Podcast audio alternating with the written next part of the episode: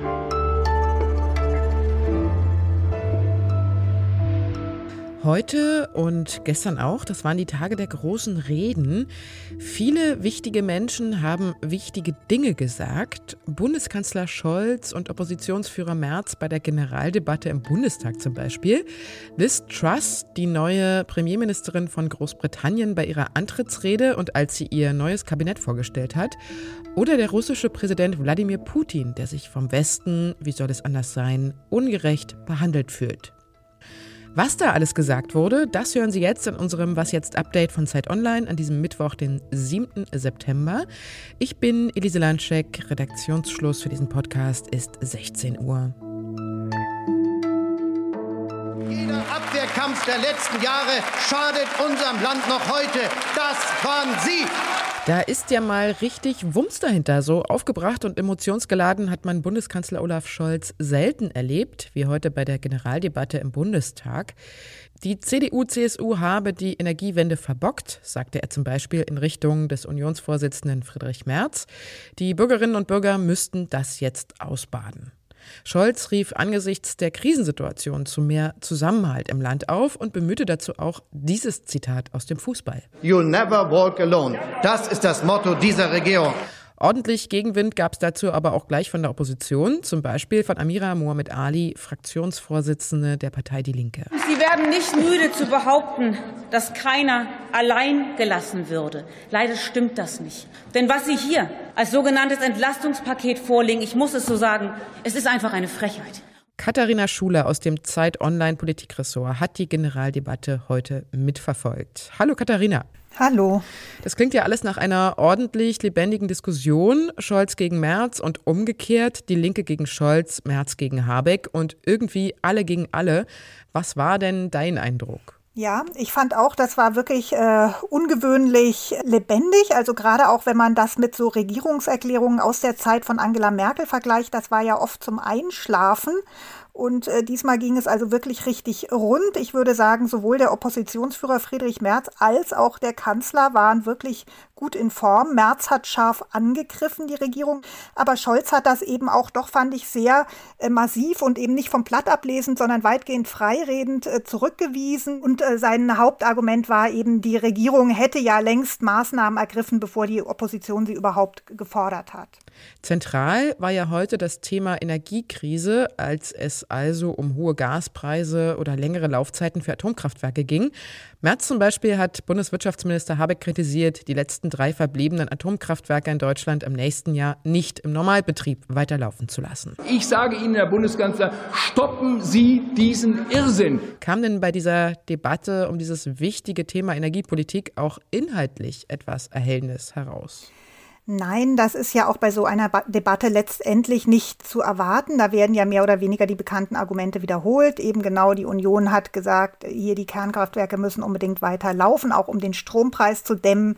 Äh, Grüne und SPD haben eben darauf hingewiesen, dass sie ja den Strompreis mit ihrer Strompreisbremse sozusagen nach unten bringen wollen und auch eben nochmal auf die Gefahren die eben ein Weiterlaufen der Atomkraftwerke mit sich bringen würde. Es ging ja noch um viel mehr heute. Was würdest du sagen? Was sind die drei wichtigsten Punkte, die bei dir jetzt nach dieser Generaldebatte hängen geblieben sind?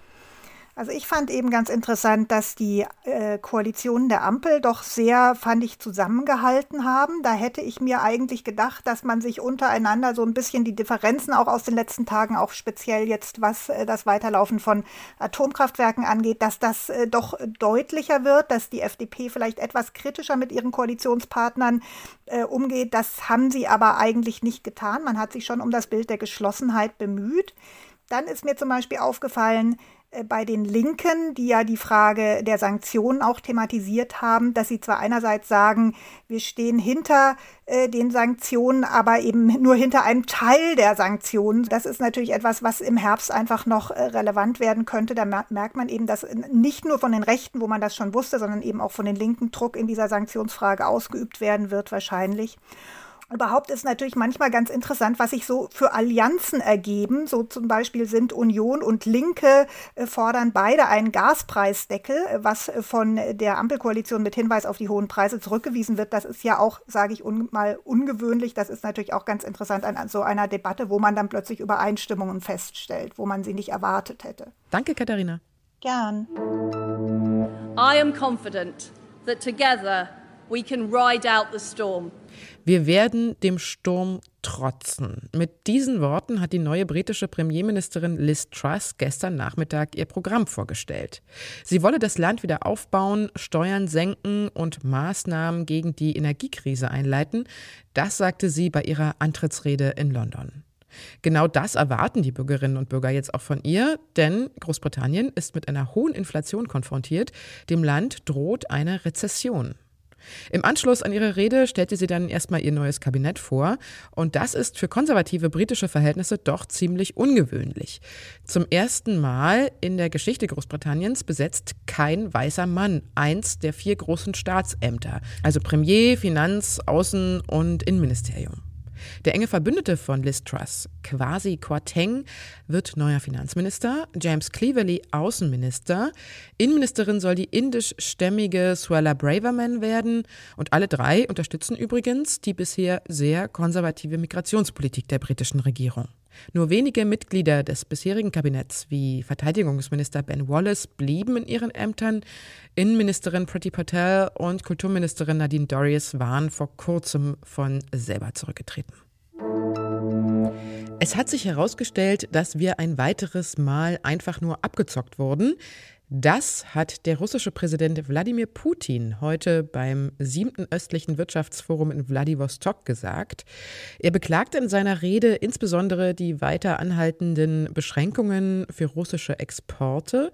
Leidtragende seien laut Putin vor allem die von Armut bedrohten Länder, da ja das Getreide aus den ukrainischen Häfen nicht wie ursprünglich zugesichert an sie gehe, sondern vor allem nach Europa. Wörtlich sprach Putin von einem Sanktionsfieber des Westens, der versuche, anderen Ländern sein Verhaltensmodell aufzuzwingen und sie in ihrer Souveränität zu berauben. Das sagt der Mann, der vor mehr als sechs Monaten einen Angriffskrieg gegen das Nachbarland Ukraine gestartet hat. Was noch?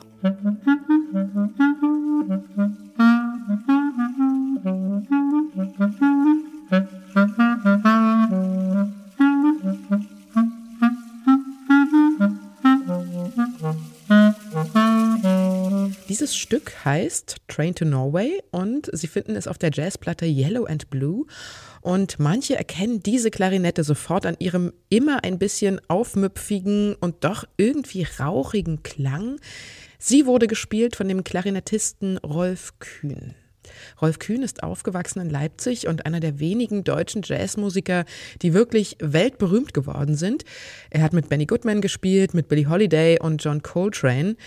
Und am 18. August ist er im Alter von 92 Jahren gestorben. Und weil ich zu dieser Zeit im Urlaub war, kommt dieser Nachruf hier bei Was jetzt etwas verspätet. Ich habe mit Rolf Kühn vor einem halben Jahr für eine Jazz-Sendung ein sehr langes Interview mit ihm über seine Musik und seine wirklich irre Biografie geführt, wie er als jüdisches Kind die Reichspogromnacht erlebte und wie er einmal bei Benny Goodman in der Badewanne lag und Käsebrote aß. Und ich muss sagen, es war eins der tollsten und tiefgründigsten Interviews, die ich je geführt habe. Und deswegen sage ich an dieser Stelle, mach's gut, Rolf, wo immer du jetzt auch bist. Und danke dir, dass du uns so viel Musik für die Ewigkeit hinterlassen hast.